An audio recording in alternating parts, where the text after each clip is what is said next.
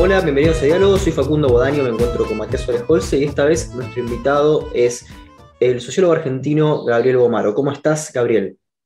¿Qué tal? ¿Cómo les va? Muy bien, muy bien. Eh, Gabriel, me gustaría empezar hablando un poco de sociología argentina en general, ¿no? Eh, me gustaría que recomiendes algún sociólogo argentino que consideres, bueno, una lectura interesante, una lectura fundamental para el lector curioso de ciencias sociales o de filosofía, que no tenga por ahí una formación muy técnica en sociología. Eh, ¿Qué autores podrías recomendarnos? Uf, hay un montón de autores. Por suerte, la sociología argentina está muy vital, muy creativa, y en las últimas décadas surgieron autores y, trabajos realmente fundamentales. Me, costaría nombrar una sola persona, sería injusto con, las que no nombre.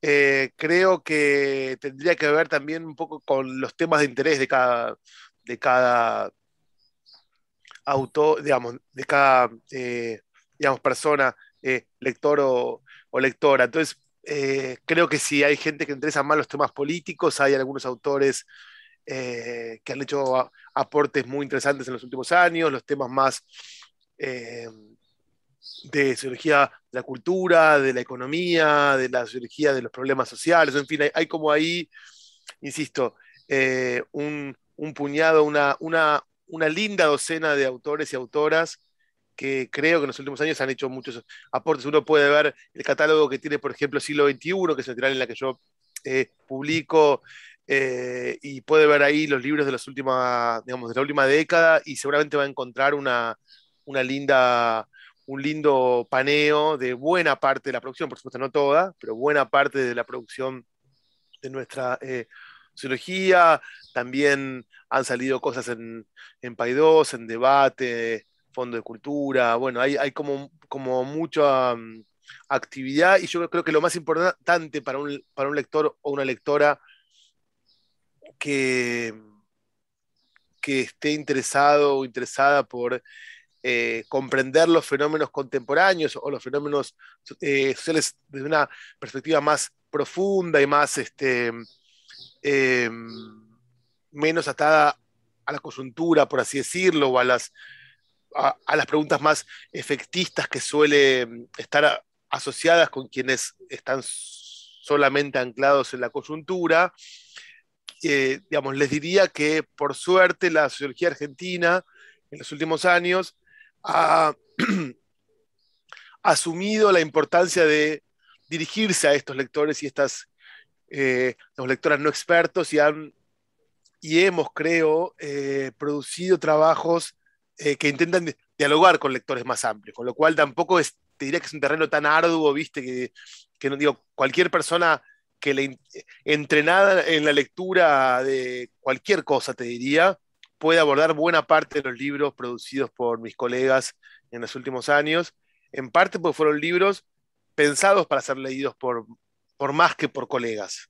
Eh, respondí más o menos, pero creo que me no, no, más eso que dar nombres. Claro, pero creo que se entiende que en el siglo XXI hay, hay un cierto catálogo este, de, especialización que al mismo tiempo se, puede este, ampliar a un público este, más masivo, por decirlo entre mil comillas. Eh, aún así, eh, algo que me interesa, por ejemplo, en tu, en tu escritura, y hay, muchos autores que, que, vos, bueno, por lo menos deslizás, este, que hacen una especie de esos, si bien esos doctores en sociología tienen un abordaje básicamente etnográfico. Eh, me gustaría saber cómo eh, encarás eh, epistemológicamente una investigación, o sea, cómo, bajo qué concepto lo haces, cuáles son tus autores, en, en, cuál basas tu, marco teórico para poder ir al campo y dialogar con tus interlocutores. ¿Cómo, cómo construís eso?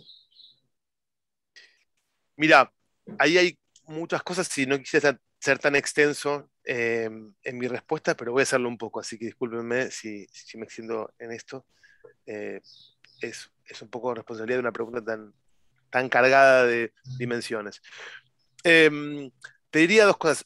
Una primera es que yo tengo una formación sociológica eh, muy clásica en un sentido. Yo me formé en Argentina, en la UBA, en los años 90, eh, en una sociología que estaba entre entre los debates más políticos, sociológicos de los años 80, 90, en unas eh, relecturas, debates sobre la actualidad del marxismo y sus, y sus vueltas y sus críticos y sus, este, em, eh, digamos, eh, reversiones, por así decirlo, y una teoría social que tenía a Weber y a Durkheim como pilares fundamentales. Yo me, digamos, eh, me formé mucho con, con Sidicaro, por ejemplo, que era un, sociólogo que es un sociólogo que es un gran lector de Durkheim y de, y Weber, y luego con un sociólogo que se llama Carlos Prego,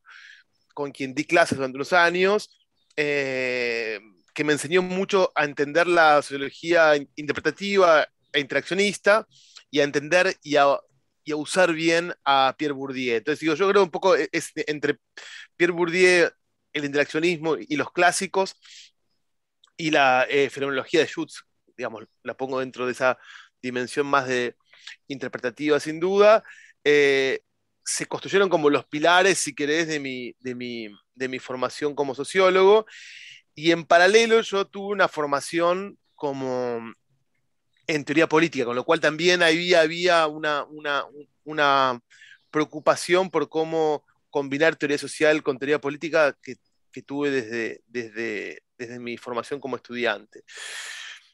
Esa formación teórica de base te diría que me acompaña hasta hoy y cada vez que abordo cualquier problema están presentes esos autores con los que siento formé las bases de mi, de mi pensamiento y la matriz de mi pensamiento sociológico.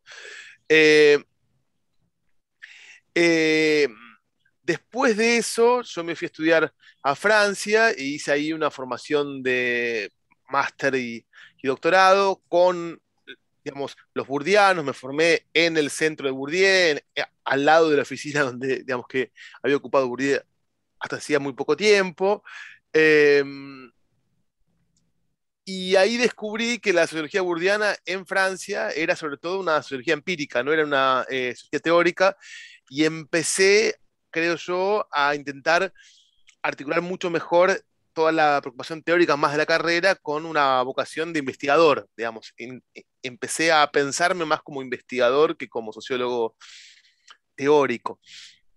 Eh, y sobre todo la, la, tradición burdiana, si vos pensás, lo que tiene de riquísimo y fundamental, es un gran eclecticismo metodológico. El propio Bourdieu, si vos pensás en sus obras principales, tiene obras basadas en etnografía, digamos, sus trabajos en, Argelia, sus trabajos en, sus, en, su, en, su, en su pueblo, digamos, eh, de origen. Son grandes trabajos etnográficos y parte de los pilares de su teoría eh, de la práctica se basa en la etnografía, pero después Bourdieu en los años 70 empezó a usar mucho más intensivamente los métodos cuantitativos, la distinción está basado en, encuestas y tiene otros trabajos, son encuestas de usuarios de museos, en, fin, tiene mucho trabajo en el terreno de la cultura, de los consumos culturales, asociado, digamos, con metodología cuantitativa. La miseria del mundo es un libro más de intervención, pero está basado sobre todo en, revistas. Uno puede ver un, gran eclecticismo en términos metodológicos que a mí me eh, sirvió mucho para aprender que no hay una sola metodología de investigación, em, eh, digamos, eh, que por sobre las, demás, que en general las buenas investigaciones intentan articular lo cual y lo cuanti, la etnografía con las entrevistas, con las, con las encuestas, datos eh, secundarios cuanti, en fin, creo que es, que es eh, fundamental tener esta, esta eh, mirada multimétodos o métodos mixtos, como se dice ahora, en fin. Entonces, creo que en esas coordenadas teóricas y metodológicas intenté de ahí en más, de los años 2000, este, de los tempranos 2000 en adelante, eh, encarar todos mis trabajos de investigación. digamos, desde mis trabajos sobre las encuestas de opinión de principios, digamos, de 2005, 2008, mi trabajo sobre, sobre, sobre mm, clientelismo y política eh, eh, popular después, sobre el PRO luego, en fin, todos los, los trabajos eh, de más largo aliento que hice de investigación intentaron mantener esta impronta de articulación entre teoría política y social y una mirada metodológica eh, ecléctica y, multimétodos. Y además, eh, yo en, paralelo, esto no sé si cuánta, cuánta, cuánta gente lo sabe, pero yo en, paralelo hice una carrera eh, literaria un poco interrumpida por mi, por mi trabajo académico, con lo cual tengo mucho respeto y, mucho, y mucha pasión por la forma en la que escribimos. Y, no me es indiferente escribir de un modo o, de otro. Intento separar el mundo narrativo del mundo científico porque creo que, responden a eh, imperativos, reglas y, propuestas de lectura diferentes. Pero cuando escribo sociología también intento tener una, un cuidado por el lenguaje y, por la escritura este, eh, que, me, también hace que haya cierto intento narrativo eh, en, mi, escritura, que ha sido también, digamos, que paga sus costos a veces. alguna vez me han evaluado artículos en algún journal así poco em, eh, importante diciendo que lo que yo escribía no era ciencia porque parecía una, narración o algo así. Digo, eh, eso tiene sus costos porque no siempre los colegas entienden eso o consideran que eso está bien y forma parte de la rigurosidad de nuestra disciplina, pero yo sigo defendiendo eso y creo que la etnografía es una de las formas de escritura que mejor combinan eso. Eh, y, y que permite tener una mirada muy aguda sobre el mundo eh, al, tiempo que eh, contar una historia, por así decirlo, al lector. Eh, bueno, eso diría. Luego hay mucho más para decir, porque tampoco creo que la, que la. Tampoco creo, soy un ortodoxo defensor de la, de, los métodos quali por sobre los quanti, porque creo que, los métodos quanti fueron, son muy importantes y son muy claves para construir eh, para hacer mapas eh, de, circuitos, actores, espacios, eh, eh, digamos, sociales y políticos. Yo pienso, nuestro trabajo sobre el PRO hubiese sido imposible sin haber hecho casi de entrada una encuesta a los cuadros principales de ese partido. No hubiésemos descubierto todas las cosas que creo descubrimos y que nos dieron pistas para continuar investigando el tema si no hubiésemos hecho esa encuesta inicial. Así que creo también que los métodos cuanti son, son, son clave, aunque tengan una aridez mayor para el lector no. Mencionaste la influencia de, de Bourdieu, ¿no? ¿Hay alguna influencia filosófica, algún autor, algún filósofo o ensayista que consideras que es fundamental para, tu pensamiento a la hora de encarar un proyecto científico, algún epistemólogo?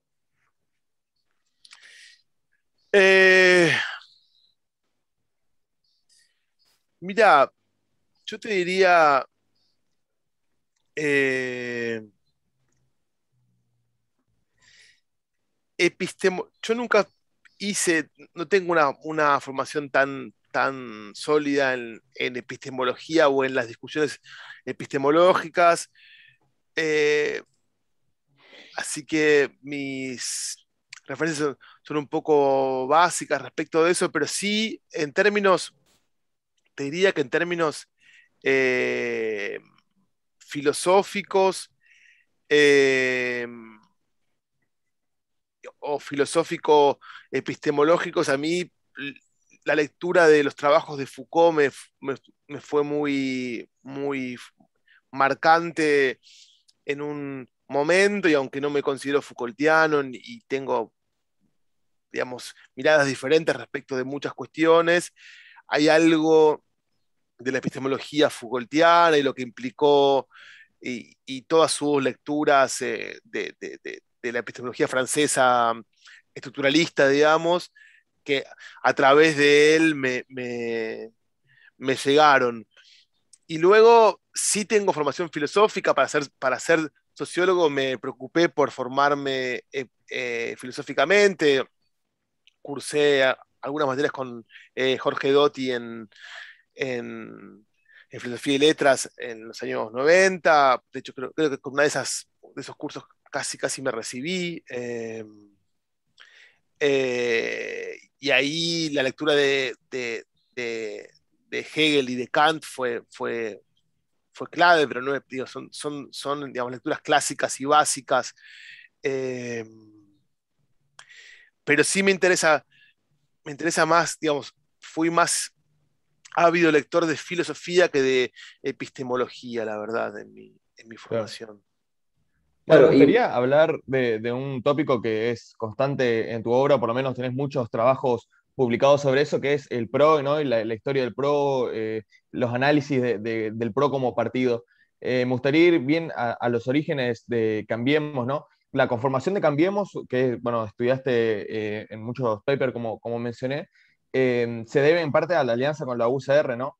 En su paper de la construcción partidaria al gobierno pro Cambiemos, eh, trata a la UCR de partido decadente. Me gustaría que nos hable un poco de cómo se llega a esa decadencia ¿no? de la UCR como partido y cómo termina en, esta alianza con Cambiemos. ¿Cómo fue ese proceso, digamos? Creo que digo partido en decadencia, no partido decadente, que tiene una connotación un poco, poco un poco diferente o más ambigua en castellano. Em, mira, yo creo que eh, el foco de mi estudio nunca fue el radicalismo. Hay buenos trabajos que muestran la crisis de ese partido, la crisis de sus votantes sobre todo. Eh, para un libro que estamos escribiendo ahora con, una colega, con Mariana Gené, sobre, sobre la conformación, digamos, sobre el gobierno de Cambiemos, eh, nos metimos un poco más en, en, la historia reciente del partido y cómo el radicalismo llega a su alianza con el PRO. Eh, lo que te puedo decir son, son algunas cuestiones básicas, que eh, la primera es que el radicalismo eh, tiene una primera crisis en la, en la salida de Alfonsín anticipada del gobierno, eh, de la que se repone parcialmente en su coalición con el Frepaso, logra, logra, digamos, reordenar un sistema bicoalicional o bipartidario con, un peronismo, eh, digamos, y no, no peronismo, pero la caída de, eh, digamos, eh, digamos, de la alianza, el fracaso del proyecto de la rubista, el fracaso que denotaba la crisis programática del radicalismo, vos tenías a, el alfonsinismo y el derruismo realmente ya en posturas muy difícilmente conciliables. Em, de hecho, Alfonsín es uno de los grandes arquitectos de la transición post, digamos, eh, de la Rúa, em, con Dualde. Em, la, la caída de ese gobierno digamos, realmente produce un colapso en el votante radical y en las élites radicales y en muchos distritos del país hay un repliegue sobre, el, sobre digamos, la provincia, donde había un radicalismo fuerte gobernando, se repliega en la provincia, y donde no lo había hay más una diáspora, ¿no? Hay más una eh, salida en búsqueda de nuevos horizontes. Eh, eso hace y, digamos, no olvidemos que en el año 2003 el radicalismo saca resultados mínimos a nivel nacional y a nivel de la ciudad de Buenos Aires y de la provincia de Buenos Aires. O sea, eh, realmente tiene un, colapso electoral hay también un abandono masivo del votante radical. Eh, que no se va a terminar de recomponer, te diría, nunca si uno sigue las opciones tomadas por ese partido.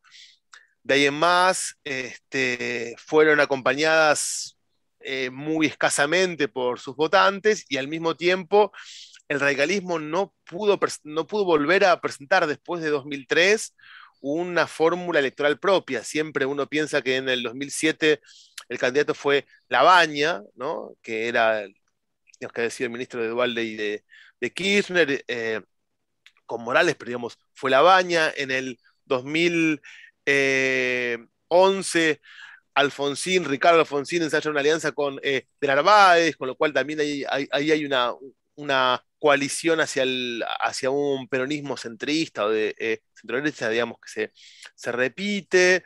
Eh, y ya después, digamos, creo que esa generación, la generación de Sanz, Morales, que, era la generación de, recambio del radicalismo, eh, es la que eh, pragmáticamente encuentra en la eh, coalición con PRO una tabla de salvataje para un partido que no encontraba el rumbo, que perdía electores por todos lados y, que, y que no tenía candidatos sólidos a nivel nacional, ni siquiera un programa de gobierno claro. Eh, digamos, no olvidemos también que el kirchnerismo en el 2007, en su versión transversal, 2005-2007, atrae mucha dirigencia radical. Lo más visible de eso es la fórmula Cristina Cobos en el 2007. Eh, Aunque se rompe esa alianza eh, con Cobos y con algunos otros líderes del partido, otros quedan adentro. Zamora en Santiago del Estero, por ejemplo, es un producto de esa alianza y uno ve todavía hoy que hay un sector radical que eh, se mantiene cerca del peronismo kirchnerista y, sus aliados. Eh, el kirchnerismo roba parte, digamos, roba en el sentido, eh, eh, metafórico, pero digo, se apropia, ocupa parte de las demandas clásicas del radicalismo progresista, digamos, del alfonsinismo, derechos humanos, cuestiones culturales, eh, ocupa el lugar del progresismo cultural sin duda, y el el radicalismo pierde un poco eh, esas banderas, adopta mucho la crítica de la farsa, la idea de que, de que en realidad eh, los verdaderos progresistas eran, ellos, pero bueno, finalmente este, la realidad le terminaba devolviendo otra cosa. De hecho, eh, el intento de construir ese frente progresista con, con Wiener también fracasa, en fin. Digamos, uno no, no podría endilgarle a los radicales no haber intentado muchas cosas antes de haber llegado a echarse en los brazos del PRO, por así decirlo. Eh, ninguna funcionó. Lo cierto es que estructuralmente parecía que el sistema político se iba configurando de un modo novedoso en Argentina, porque había aparecido por primera vez, de un modo consistente, un peronismo que hacía más guiños hacia el progresismo que eh, lo que hizo históricamente y que tenía una, una, una identidad, digamos, renovada que se, que se agregaba a la identidad clásica del peronismo eh, y que ocupaba, digamos, era lo más parecido que la Argentina había dado de una coalición de centroizquierda social y, digamos, eh, en su base social y en su programa. Y, en la, y al lado había un partido emergente que era el PRO, que crecientemente iba ocupando el hemisferio del eh, centro derecha. Eh, en lo programático y en, lo, y en su voto era muy claro. El radicalismo no tenía mucho lugar en ese esquema, digamos, no encontraba espacio y bueno, lo encontró como socio de, PRO desde 2015 eh, para aquí probablemente con algunas esperanzas en sus líderes de recuperar algo del viejo radicalismo y siempre creo que un partido con tanta historia es probable que una crisis de 20 años tenga un peso diferente que en un partido más joven. Entonces, digamos, hay reservas todavía partidarias que, le permiten eh, soñar con un futuro venturoso, pero su realidad presente sigue siendo la de un socio eh, menor, entre comillas, un socio no, no definitorio en una coalición con un partido más pequeño en términos eh, organizativos, en términos de extensión territorial, pero que tiene el programa y que tiene los, candidatos por ahora. Veamos, ahora está la, tentativa Manes, Lustó, hay, algunos intentos de renovación que por ahora son, son más promesas, pero bueno, este, eh, eso es lo que un poco podría... Sí, sí, sí. Se entiende perfectamente. Me gustaría ir ahora a su paper, La centro-derecha y el cambio cultural argentino, porque ahí se define al PRO justamente como partido de centro-derecha en varios trabajos suyos también, y se lo cataloga como pro-comercio. Me interesaría saber hasta qué punto la categoría de pro-comercio se relaciona con la categoría de derecha, es decir, un partido que se declara pro-comercio es necesariamente un partido que se acerca a la derecha o a la centro-derecha, o no hay una relación tan clara y tan evidente entre lo, que es derecha y ser o la categoría pro comercio? El término es pro mercado, no es pro comercio. Y pro mercado tiene que ver con la idea de que en la distinción clásica entre Estado-mercado, hay un acuerdo en la teoría y en, la, en los estudios políticos de que la izquierda suele ser más defensora de la intervención del Estado en la economía, mientras que la derecha suele ser más defensora de la desregulación y de la primacía de, las lógicas de mercado en la economía. En esa dicotomía, el PRO claramente es la primera fuerza política que nace con una marca pro mercado eh, y al mismo tiempo quiere ser, digamos, eh, mayoría, no tiene una, posición doctrinaria como, como, las derechas clásicas. Entonces digo, una fuerza electoralmente competitiva con una ideología pro mercado, luego del intento de la UCD que no prosperó, eh, eh, da cuenta, si se quiere, del de el robustecimiento de esas posiciones en Argentina. Uno puede decir, cuando uno estudia las posiciones de la eh, sociedad en el par Estado-Mercado, sin duda es una sociedad muy estadocéntrica argentina, con muchos consensos a favor de la introducción del Estado en la economía y en el área eh, más, más social un poco menos, pero sí, en la economía, pero al mismo tiempo hay un crecimiento sostenido de, las posiciones eh, abiertamente defensoras de la desregulación. Pro mercado significa eso, de la desregulación económica. No es, tan, no es una idea de a favor o en contra de los actores económicos, sino de las lógicas que eh, rigen en la vida económica, en la actividad económica, digamos, ¿no? Uno no puede decir...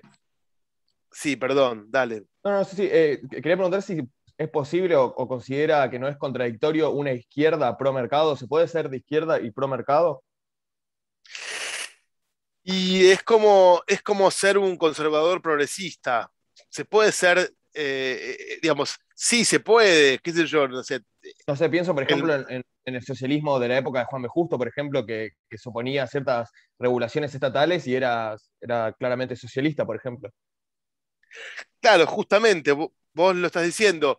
Eh, no, la, la izquierda siempre prefiere la regulación del Estado sobre la actividad económica. Eso no implica ser antimercado, implica pensar que el Estado tiene que tener una, eh, una fuerte presencia en la regulación de, la actividad económica. Luego las izquierdas, en su, en su em, diferencia interna, tenés izquierdas más estatalistas, más autonomistas inclusive hay una izquierda autonomista con cierto peso, sobre todo en, el ámbito cultural, eh, que es antiestado, entre comillas, o, que es contraria a una fuerte introducción del Estado, pero tampoco es, es promercado, tiene una idea más de la espontaneidad social o de la, de la eh, social de la vida económica. de las eh, cooperativas, por ejemplo. De las organizaciones por cooperativas. Ejemplo, entonces digo, hay, hay muchas variedades, sin duda, eh, de posiciones, digamos, de izquierda, eh, pero, pero todas dentro de una gama de variaciones que suponen que la teoría de la autorregulación del mercado no es una teoría ni moral ni valorativamente aceptable, que la idea de que los actores económicos librados a su propia suerte van a producir resultados virtuosos para la sociedad en términos de justicia, que es lo que sostiene el liberalismo económico, digamos, eh, desde sus vertientes más eh, moderadas, que creen que tiene que haber alguna intervención, digamos, del Estado, hasta las más libertarianas, si querés, que creen que cualquier forma de, intervención del Estado es este, eh, una forma de robo, digamos. hay ahí, digamos, también diferencias, pero hay una idea de que la propia iniciativa privada produce resultados virtuosos. Después, las ideologías nunca son, este, digo, hay un continuum ideológico y no hay un corte profundo entre el centro izquierda y el, centro derecha, supongamos, eh, por así decirlo, puede haber muchos puntos en común. La historia europea de las últimas tres o, cuatro décadas muestra que la, que la socialdemocracia y la derecha moderada se fueron acercando en sus posiciones. Eso trae otros problemas, pero en todo caso eh, hubo ciertos acuerdos en una especie de estado bienestar, eh, digamos, reformado, con intervención, con mayor libertad para los actores económicos, pero sin una eh, desregulación total que acercó, insisto, posiciones de izquierdas y derechas hacia el centro.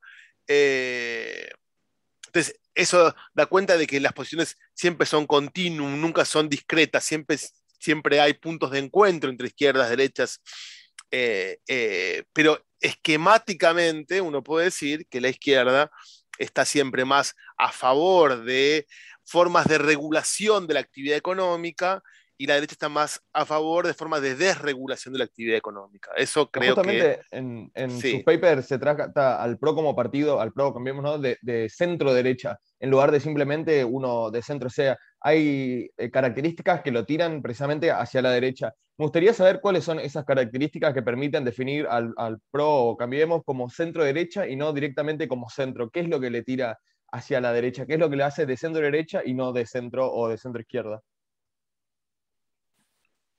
Eh, a ver, eh, lo que te estoy diciendo ahora creo que es un punto claro, ¿no? Em, estoy intentando explicarte, por un lado, que en el PRO priman las posiciones a favor de la desregulación de los mercados. Del mercado. sería claramente una, de las características, sí. Exactamente, del, mercado laboral, del mercado de capitales, de los mercados eh, en general. Cuando uno mira cuáles fueron, cuando Macri gana las elecciones de medio término en el 2017, propone una agenda de reformas y todas las reformas eran consistentes con las ideas económicas de la derecha, ¿no? La idea de reforma laboral, la idea de la reforma jubilatoria, que implicaba eh, un ajuste de las jubilaciones y la idea de la reforma impositiva, que era de promoción justamente de los actores económicos y de baja de impuestos a, los actores económicos. Entonces, eh, eh, eso forma parte de una agenda clásica de, las fuerzas políticas de centro derecha o derecha. Después hay ahí, insisto, visto de la perspectiva de una derecha más dura, eso es tibio reformismo y no alcanza a ser, digamos, derecha, pero todo tiene que ver desde donde uno lo mire. Y por eso te digo que es un continuum y que no hay posiciones eh, tajantes en términos ideológicos.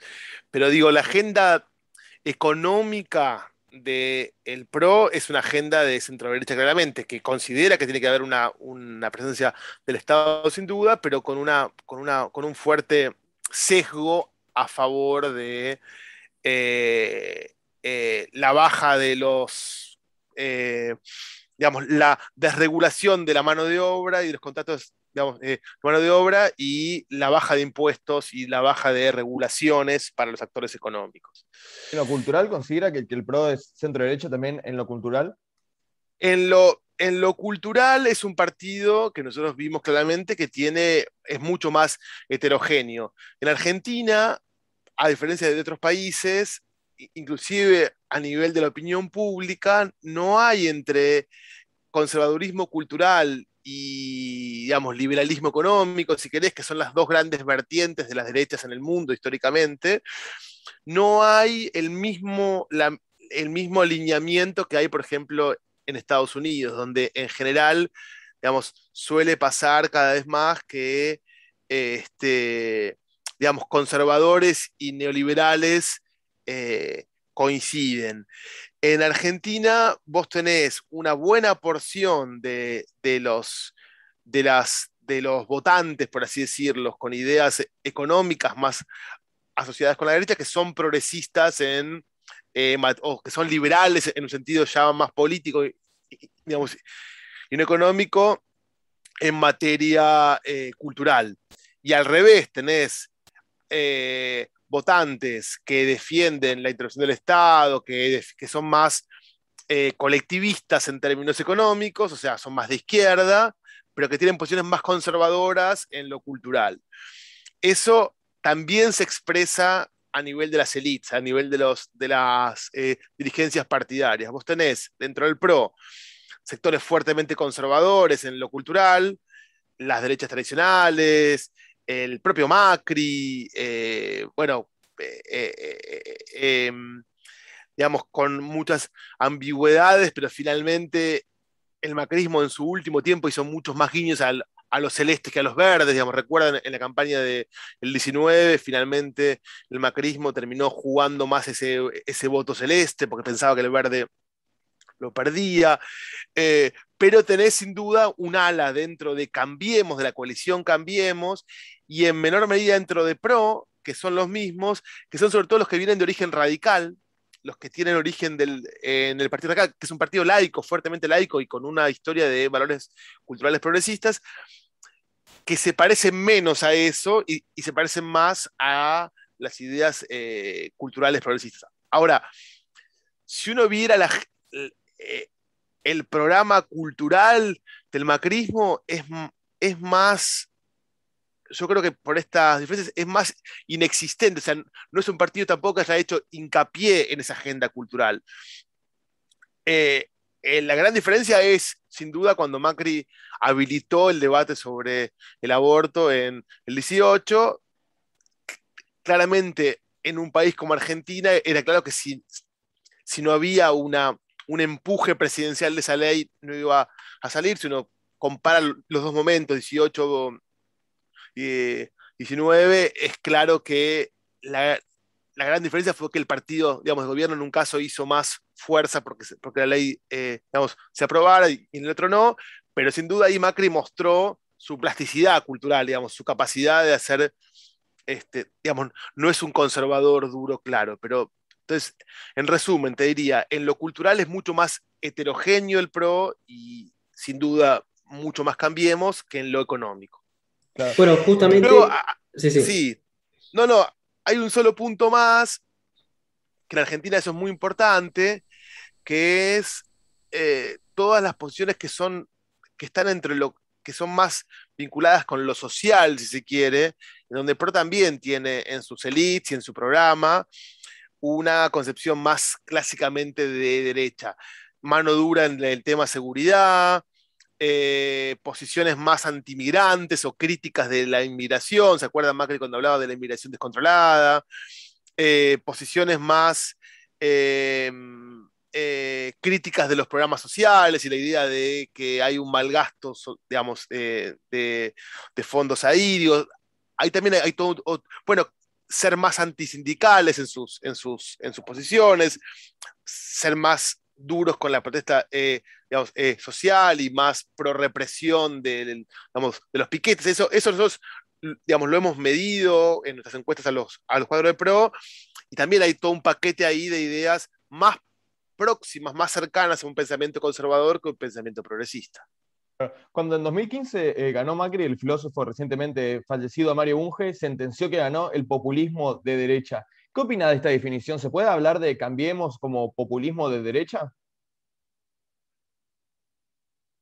Por tomar un mate, justo. Pensé que era más larga, más larga tu, pregunta.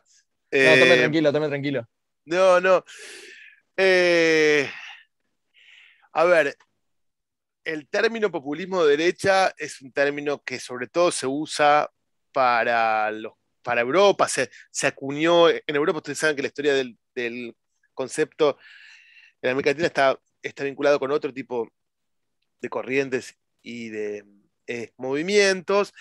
Se usa en Europa sobre todo para movimientos que tienen que ver con el nativismo, o sea, que son defensores de los nacionales respecto de los extranjeros, que tienen posiciones más pro-Estado, o sea, que tienen una especie de vuelta a la defensa de Estado, pero solamente para los eh, nativos, que son más anti-elite. Me parece que ninguna de esas, de esas eh, rasgos uno podría ubicar a, digamos, ni al PRO ni a Cambiemos. Yo no sé en qué, digamos, no leí lo que vos eh, digamos, mencionás, ni sé en qué pensaba Bunge en ese momento. Eh, que tampoco es una persona eh, que haya, digamos, con, no sé cuánto conocía él de esos debates sobre el populismo de derecha. En todo caso, me costaría a mí con, mis lecturas y con, las coordenadas en las que pienso, ubicarlo en ese lugar. Claro. Bueno, justamente, sí, sí, este, hablando de estos, este, estas nuevas fuerzas políticas este, aparece algo que es imposible de no identificarlo como político, que son las fundaciones, ¿no? Es eh, en, Mundo Pro o en la larga marcha de Cambiemos aparece un fuerte rol de las fundaciones como un órgano ¿no? que comunica a, entre comillas, la sociedad civil y el Estado, de, de cierta manera. ¿Cómo explicas el desarrollo de estos organismos definidos como apartidarios, ¿no? Por ellos mismos, y este, qué construcciones prácticas y discursivas permiten que exista este tipo de este, espacios eh, que tienen una agenda política este, bastante clara y que, se imbrican dentro del PRO para este, establecer lobby. A ver, yo, te diría que hay en los años 80 en Argentina un desembarco de un fenómeno eh, que ya tiene lugar en otros países de, del mundo, en Estados Unidos sobre todo, pero también en Europa, que es el de las fundaciones asociadas con el diseño de políticas públicas y con la promoción de ideas políticas. Ya antes de eso, más en los años 60, habían comenzado las fundaciones más vinculadas con temas económicos, los think tanks económicos, ¿no? Uno piensa Fiel, digamos, la Mediterránea, eh, el SEMA, digo, entre los 60 y los 70 se, van formando esos primeros centros asociados con el pensamiento económico. En los 80, 90 aparecen fundaciones más vinculadas con políticas públicas en general, más con una agenda más amplia, ¿no? Eh, em, creo que la, la gran virtud en términos organizativos de PRO fue saber usar eso, ese formato eh, muy afín al core, al núcleo electoral de PRO y al, al, tipo de cuadros que le interesaba reclutar al partido, saber usarlo justamente como puente entre el partido y algunos sectores. Entonces uno puede pensar, la Fundación Pensar, el G25 y otros grupos sirvieron para que el PRO pudiera incorporar cuadros del mundo económico, cuadros profesionales expertos, etcétera, sobre todo eh, esos, esos dos tipos, digamos, empresarios y expertos eh, con, digamos, de renombre en actividades y roles que eran más afines a estos eh, eh, estos grupos que si los hubiesen, eh, digamos, convocado para, una, para un acto partidario, para otro tipo de actividades clásicas de los partidos en los que estos, a los que estos no, se sentían convocados. Entonces, creo que, que, el PRO encontró en esas fundaciones un formato organizativo que le permitió conectar con esos actores, darles un rol, proponerles, digamos, un lugar dentro del partido, una épica asociada con su intervención, con la idea de, que los mejores se meten en política y hacen lo que los políticos no pueden hacer, en fin, una idea también como épica para estos actores, y luego les dio un lugar en el gobierno, así que todo este recorrido eh, que funcionó bastante bien en el caso de Pro, entre, los años 2011, 2012 y 2015, eh, eh, digamos, da cuenta de, eso, de, la plasticidad que tuvo el partido para adaptarse a estos grupos y ofrecerles una, una vía de entrada a la política atractiva para ellos. Claro, pero, ah, pero hablando justamente de, plasticidad, uno piensa en la eficiencia, en los que son mejores, etcétera, lo que no, no, encuentra son las metáforas del barro, de la, de la política cotidiana, donde aparecen otros juegos y donde, digamos, hoy en día ya es mucho más claro y este, se pueden ver, por ejemplo, notas en anfibia o, bueno, por supuesto, en tus,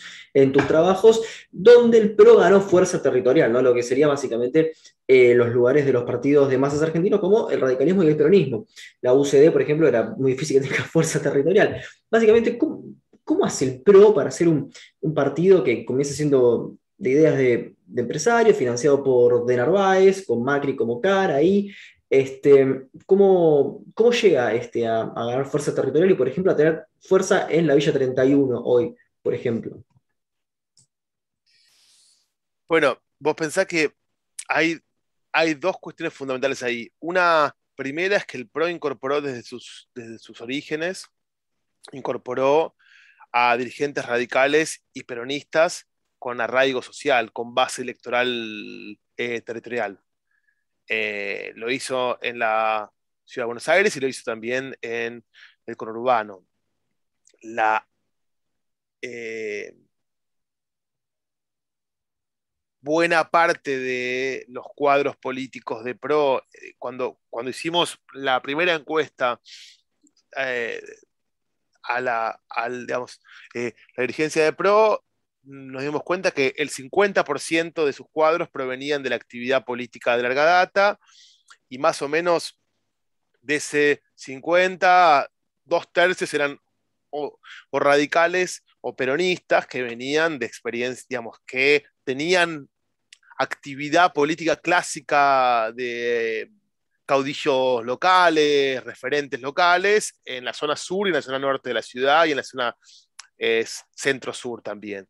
Zonas en las que el voto de Cambiemos, perdón, de PRO en ese momento era, digamos, eh, eh, socialmente distante, ¿no? Digo, eh, y, digamos, esa incorporación fue fundamental para que el partido tenga arraigo y organización en este, barrios populares, en barrios digamos, eh, de clase media media. Eh, eh, eso primero.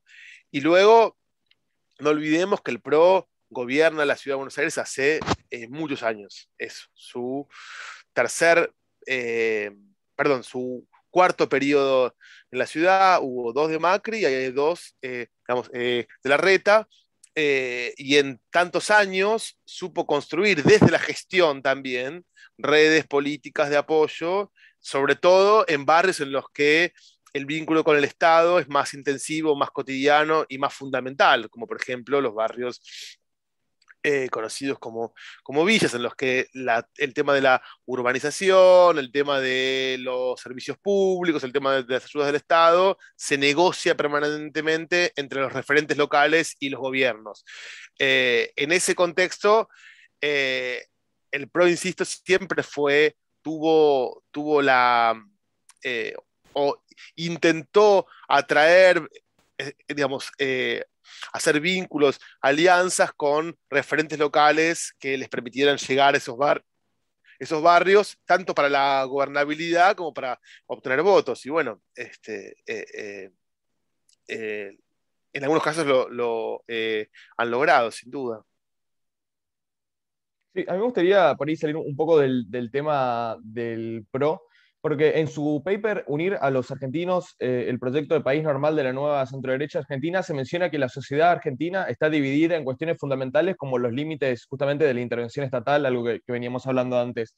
Eh, para salir un poco del propio, quedarse en este tema ¿no? de, de la sociedad argentina dividida en cuestiones de, sobre la intervención estatal. ¿Cómo ve la polarización que está causando ahora ¿no? el llamado movimiento liberal en Argentina con bueno, referentes como Javier Milei?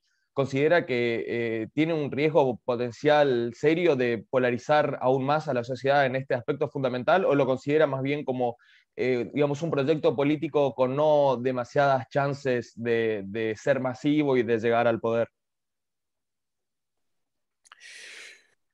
Yo lo que te diría es lo siguiente la polarización política en Argentina em,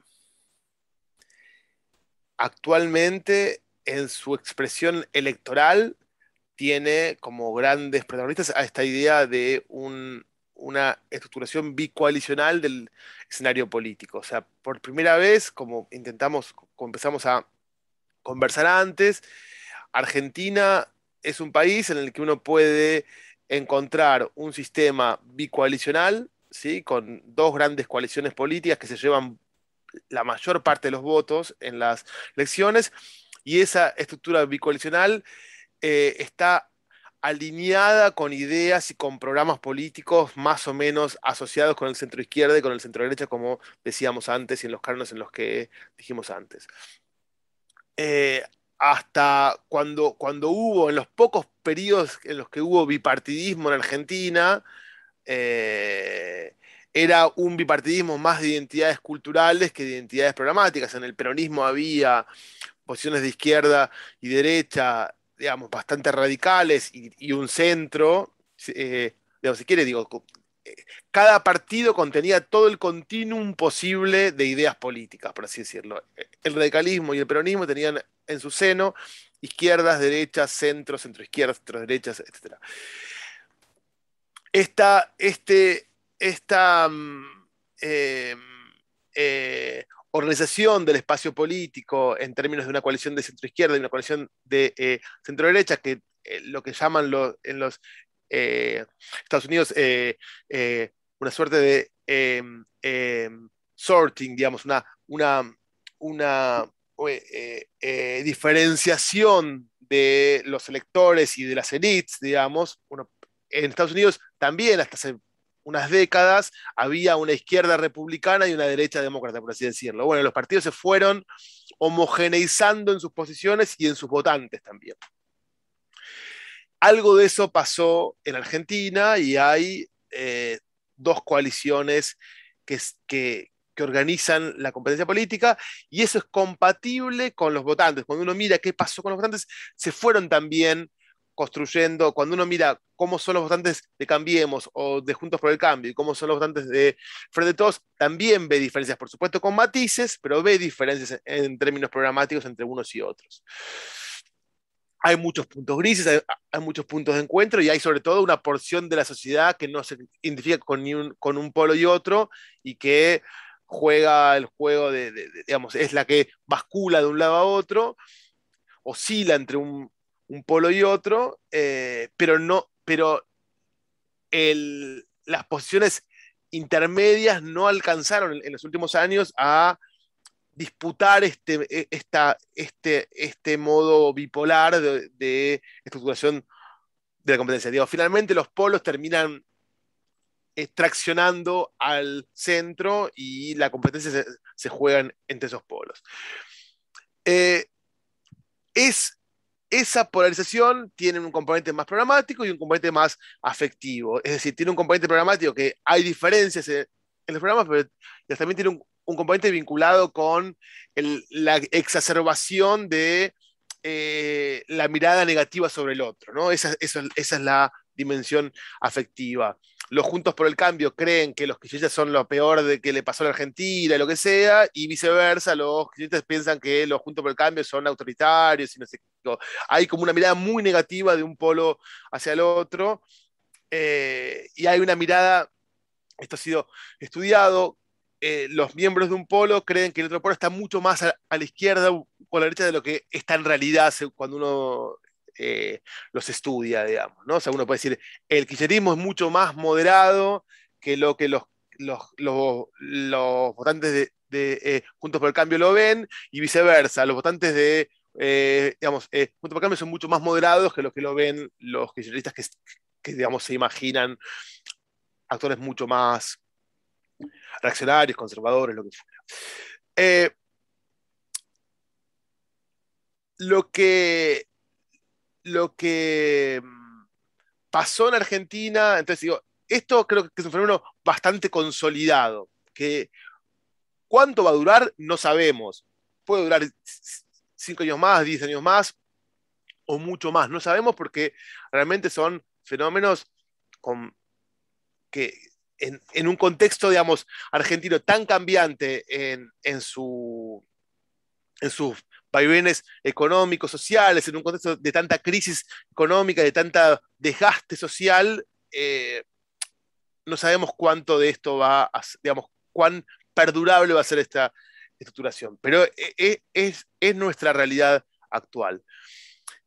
En los últimos años, entonces digo, lo que yo diría es, en este contexto, tienen más chance de jugar un juego de crítica a esos dos polos por los extremos que los, que los centros. O sea, los centros no pudieron construir una alternativa a esos dos polos. Aparecen actores de a la izquierda del centro izquierda kirchnerista y a la derecha del centro derecha macrista que cuestionan por izquierda y por derecha a esos actores como demasiado tibios, falsos en sus convicciones, no suficientemente duros con el otro, en fin, que asusan a los, los eh, bordes más duros de las izquierdas y las derechas y que movilizan a esos actores. Eso pasa en buena parte del mundo, como yo decía antes, en Europa sin duda la crisis de la centroizquierda y del centro-derecha por su gran acercamiento programático hizo que crecieran por izquierda y por derecha alternativas y las más fuertes fueron sin duda por derecha este populismo de derecha del que hablábamos antes. Em, en Argentina parece que hay algo de eso con la aparición en los últimos años de estos fenómenos tipo Milley, tipo Spert, tipo eh, Gómez Centurión. Sin duda, la movilización de la agenda social y cultural con el tema del aborto, con el tema género, movilizó al público conservador que se, sintió amenazado también frente a estos cambios y ahí también pesca buena parte de estos grupos. Como decíamos antes, el PRO es muy ambiguo culturalmente, estos grupos son, son sin ambigüedades conservadores en lo, cultural, entonces ahí tienen un, público que pueden... Eh, eh, digamos, eh, con el que pueden eh, establecer vínculos y sintonizar. y al mismo tiempo, te digo, yo creo que hay como una especie de, encuentro de agendas en, buena parte de América Latina entre, entre ultraconservadores y ultraliberales en su crítica al populismo. Hay un antipopulismo creciente en la derecha, sobre todo ya con una concepción de el populismo diferente de la que hablábamos antes, más con la idea de el chavismo, Venezuela, la chavización, eh, con esa idea de un populismo de izquierda redistributivo, digamos, y, eh, y antimercado, como, como conversábamos antes. Digo,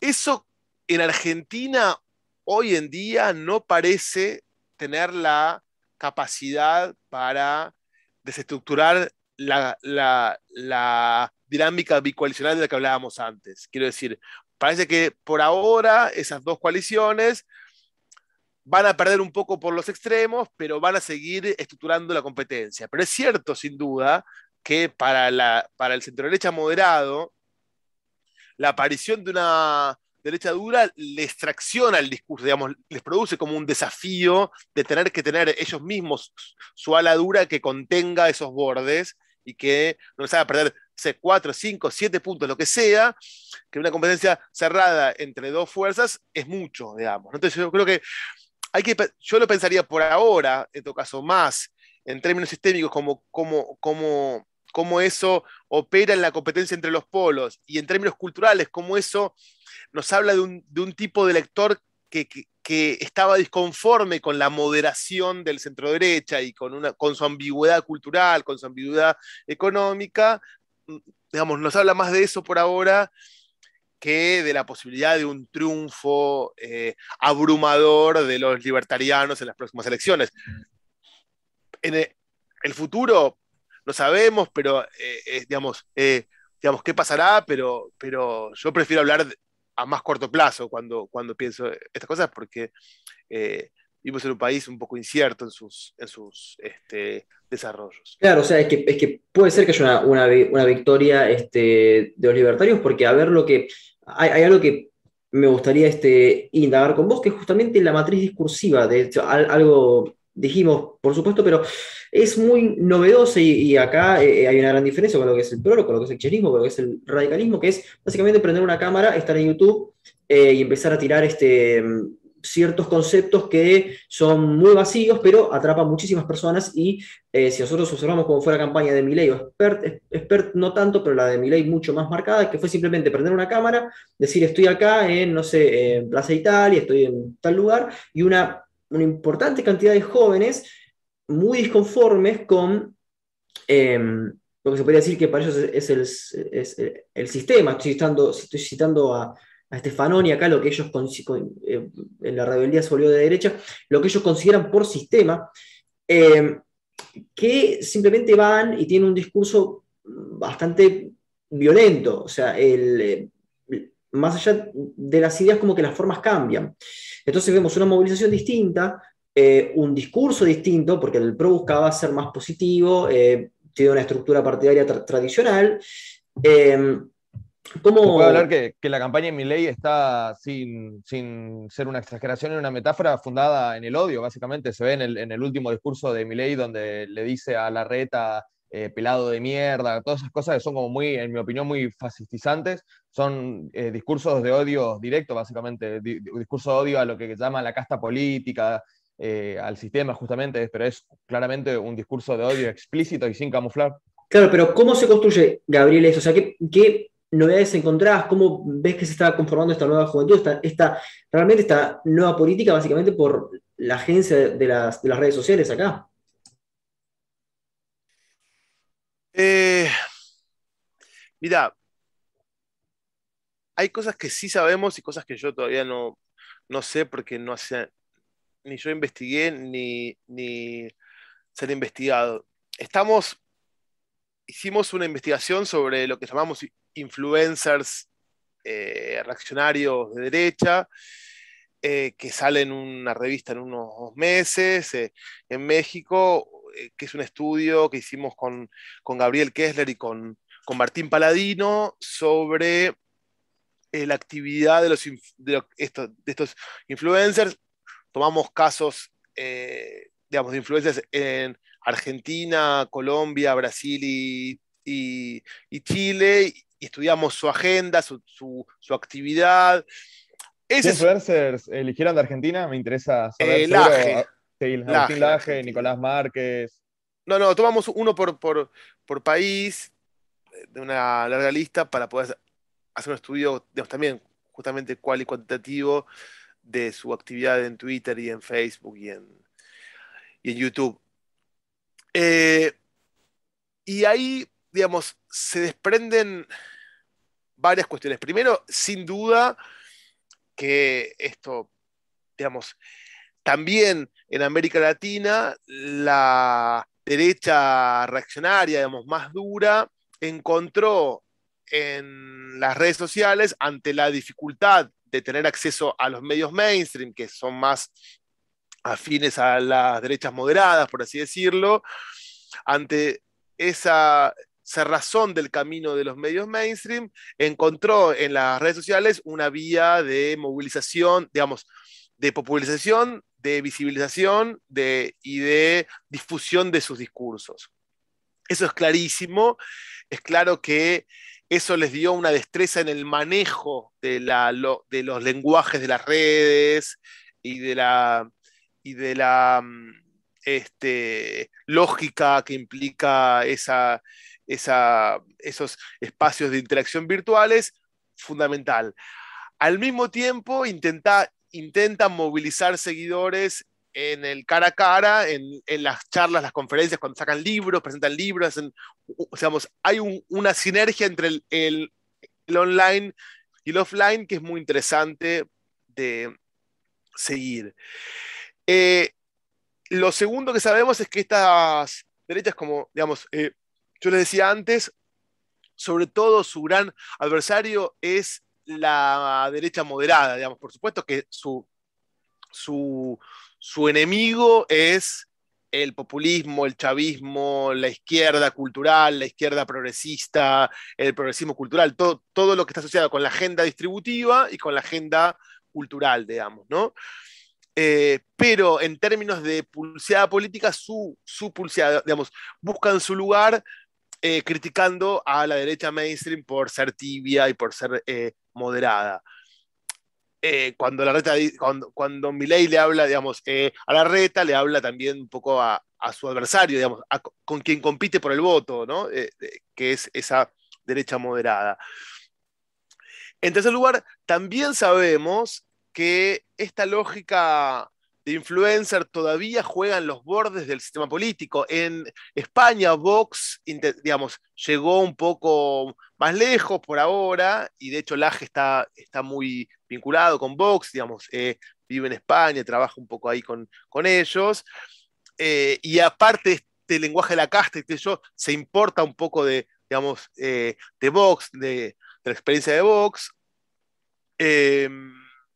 pero por ahora juegan en los márgenes del sistema político en América Latina, sobre todo cuando hay derechas eh, que, ocupan el, centro de ese espacio. Y además cuando vos ves, digo, entonces, eh, mi ley expresa un poco eso, mi ley es, digamos, tiene una, lógica de acción política de influencia, está más preocupado por cómo dan la cámara, por cómo, por, por, esa, por, esa, por ese impacto rápido de, su, de su, su discurso, por ser agresivo en un sentido de impactar mucho en, el, el, discurso y a la vez movilizar esa idea de que la derecha esta da una batalla cultural, ¿no? Digo, pelea contra los cánones culturales el mainstream en, en, nuestra, país.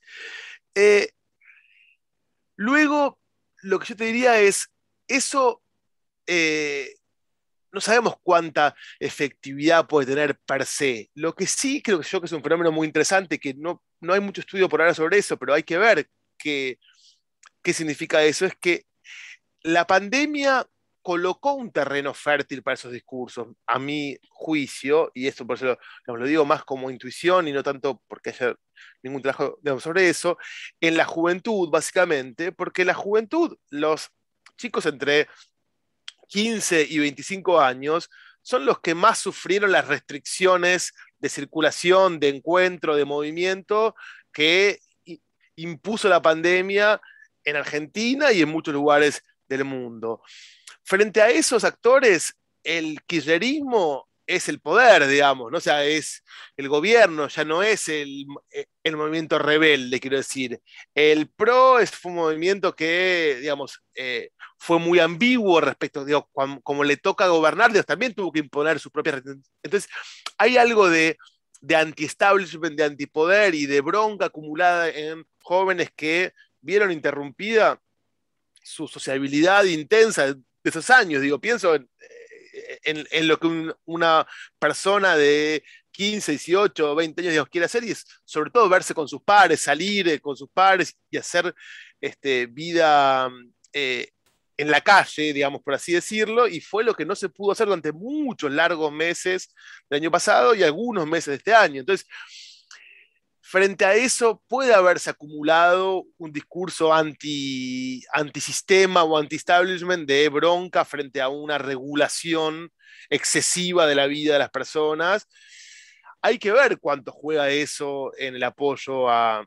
Yo agregaría también a, tu análisis, además de, esto de que decís de, de lo que sufrieron por las restricciones, también hay una relación que es interesante investigar entre movimientos negacionistas anticientíficos y estos influencers de derecha, por ejemplo, Agustín Laje eh, consideraba que el virus había sido creado en un laboratorio. También, si uno ve, estos seguidores de derecha son, suelen ser antivacunas o hay una relación entre movimientos antivacunas también y, los movimientos de derecha, justamente porque esta visión, digamos, antisistema está muy relacionada también con la visión antisistema de los conspiranoicos, ¿no? Los conspiranoicos, los que siguen teorías de conspiración, creen que están yendo contra una coalición de, gente mala, ¿no? Que trata de, arruinarles eh, de, alguna forma la vida y, tratar de, tener el poder absoluto, ¿no? Esto lo vendrían a ser los Illuminati, los masones, en el caso, bueno, de, la derecha, eh, la la coalición progresista o, todos son socialistas, como se, los conspiranoicos también tienen esta idea, ¿no? De que todos están contra uno, todos forman parte de lo mismo. Estas visiones extremas, ¿no? También como que, se pisan en, gran medida. Y bueno, también eh, los fundamentalistas religiosos también suelen tener estas visiones, ¿no?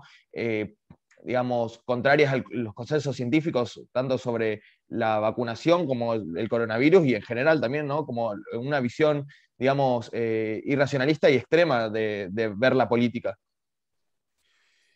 Mira, la verdad, yo ahí te hablo desde lo que yo conozco, estudiando estos influencers, eh, digamos, reaccionarios, no encontramos una primacía en sus discursos para nada de un discurso negacionista de la pandemia, ni de un discurso conspiranoide eh, no encontramos un movimiento, digamos, un vínculo con el movimiento antivacunas, este, no, no, no encontramos eso, la verdad. No digo que no exista, pero digo, por lo menos en, en, estudio de, estas figuras que son muy relevantes dentro del movimiento de las derechas reaccionarias, eh, digamos, en la región, más bien te diría que usaron la pandemia para ir en contra de sus banderas, que son el progresismo, digamos, sus enemigos, que son el eh, progresismo cultural y el Estado regulador o el, o, el chavismo como imagen condensadora de una, una, una posición eh, em, digamos, antimercado, para ir a, los términos de antes, eh, en, términos económicos. Eh, el movimiento, no sé, creo que es más complejo lo, del movimiento antivacunas, porque me parece que también tiene una lista, digamos, tanto de izquierda como de derecha. Hay, ahí más complejidad. El tema yo no, digamos, no la conozco y no me gustaría meterme en, ese tema porque no, no, tengo ningún elemento, la verdad. Y eh, eh, prefiero digamos, no ser preso, de mis, mis, prejuicios cuando no tengo ningún elemento. Eh, pero sí, paradójicamente, te insisto con esto, no hubo, y no hay en mi ley tampoco. Vos fíjate que ninguno de los de, los de, los de la derecha dura tienen un discurso contra las vacunas. El discurso contra las vacunas. Mi ley dijo que no se iba, iba a, a, vacunar, que no eran vacunas este, aprobadas. Sí, sí, sí. Está bien, pero digamos, lo dijo como algo personal. También lo dijo eh, Facundo Moyano, creo que lo dijo, ¿no? Digo, hubo otros, otras figuras del arco. Digo, no sé si es un centro de su discurso, quiero decir, ¿no? Eh, por lo menos no es un centro del discurso de estos influencers que estudiamos, que más bien pueden, pueden tener sí, sí la idea de la conspiración, sin duda, que puede haber un origen del virus vinculado con, China y eso sin duda, pero una vez el virus instalado no son, eh, digamos, no, no se mm, asientan en un discurso ni anticientífico, porque de hecho es una derecha que cree que, se, que cree en una idea de verdad científica que está de su lado, digamos, ni en un discurso eh, em, eh, digamos, eh, naturalista o de, de, de, búsqueda de una vida por fuera de las vacunas o, que fuera. Entonces, no, yo no iría por ahí, creo que, digamos, no digo que, que no haya voto por ahí, pero digamos, no iría por ahí eh, para pensar lo que nutre a ese, esos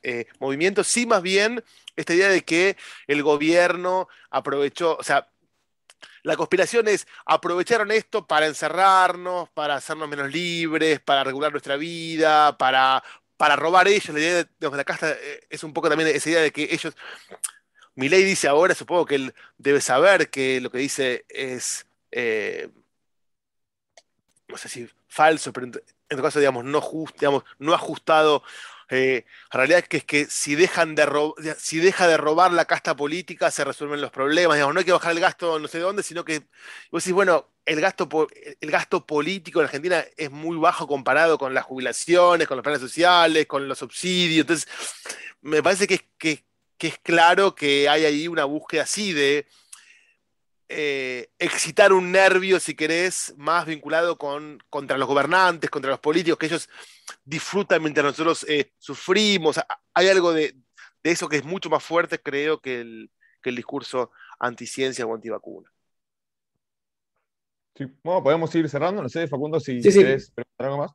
No, no, creo que podemos ir cerrando y bueno, este, con, esta incógnita de, cómo va este, a reaccionar la política argentina y la, política mundial ante estas nuevas estructuras, este, que, bueno, realmente Gabriel, este, por mi parte, estoy muy interesado en leer este nuevo trabajo que, que, anunciaste, creo que es eh, disruptivo en, el buen sentido de los términos, porque em, durante mi, mi, maestría quería estudiar estos fenómenos y bueno, no encontré muchas cosas este, me dediqué estudiando otra cosa, este, así que em, me parece que es, un, es, un, es, una colaboración muy, muy importante. Así que, este, bueno, a todos los invitados antes le pedíamos que recomienden un poco de música. Eh, por problemas de copyright con YouTube ya se hizo imposible eso, así que si nos podés recomendar algún libro que te haya este, marcado o que estés leyendo o, o, que te guste, también sería este, algo, es, es, es, algo que hacemos, así que este, te invitamos este, a que nos recomiendes este, algún, algún libro. ¿Un libro de ficción o un libro de.? Cualquier cosa, cualquier cosa. Algo que, como dije, algo que te haya informado, que estés leyendo, que te guste, cualquier cosa. Em, yo, digamos, eh, desgraciadamente estoy leyendo últimamente muchas cosas de mi especialidad y poca, y poca literatura. Eh, uno, un, un libro muy interesante para entender eh, cómo funcionan las, las, este, mm, las cabezas, por así decirlo, y las estructuras de sentimiento y las sensibilidades vinculadas con el eh, centro derecha, es el libro que se llama Extraños en su propia tierra, de una etnógrafa norteamericana que se llama Hochschild. Eh, y es, es un libro que recomiendo fuertemente muy etnográfico y muy polémico, si se quiere, pero es una etnografía de los votantes del sur pobre de Estados Unidos, de el Tea Party, digamos, de la derecha dura estadounidense. Y es un libro que nos muestra muy bien cómo es necesario, más allá de que estemos de acuerdo o no con sus eh, conclusiones, es necesario, em, em, digamos, construir una, una investigación social sobre estos temas que, digamos, que parta de la base que no solamente tenemos que interpretar a los que nos gustan, sino también a quienes no nos gustan para entender cómo funcionan las eh, sensibilidades políticas y, los alineamientos y las eh, adhesiones de, las personas en ese terreno y además cómo se vincula lo político con otras cosas, ¿no? Como decíamos recién, cómo lo político puede, puede, cómo una decisión política puede provenir de una experiencia vinculada con la enfermedad o vinculada con una cuestión eh, social, ambiental, eh, cultural, en fin. No es un mundo aislado del resto de la política y eh, tenemos que siempre verlo en su enraizamiento con otras, con otras cuestiones para entender cómo funcionan las adhesiones de las personas y sus, y sus sensibilidades. Bueno, perfecto. Eh, lo busqué en Linkhem y no lo encontré, así que bueno, después lo buscaré mejor. Porque en Mercado Libre miré y era increíblemente alto el precio. Eh, no sé si tenés alguna librería donde lo encontraste o algo así. Eh, el libro se consigue, sí, está. Creo que, que, digamos, la edición en español se hizo en España justamente y debe ser carísimo conseguirlo, pero bueno, en todo caso siempre no voy a eh, fomentar eh, prácticas ilícitas, pero seguro que si, si buscan bien lo van a encontrar por ahí, por la, por la red. Bueno, Gabriel, te agradecemos el tiempo, realmente fue una, una charla este, muy buena y que permite pensar este, categorías políticas que buenos están, este, que las hemos visto en, el pasado y que en el futuro se van a manifestar de, otras maneras distintas. Así que bueno, este, Gabriel, este, fue un gusto y esperamos bueno, contarnos algún día este, en persona este, cuando todo esto calme un poco más. Un placer, chicos, y que sigan los éxitos con el, con el ciclo. Dale, Gabriel, Muchas gracias y nos vemos. Saludos. Chao, hasta la próxima.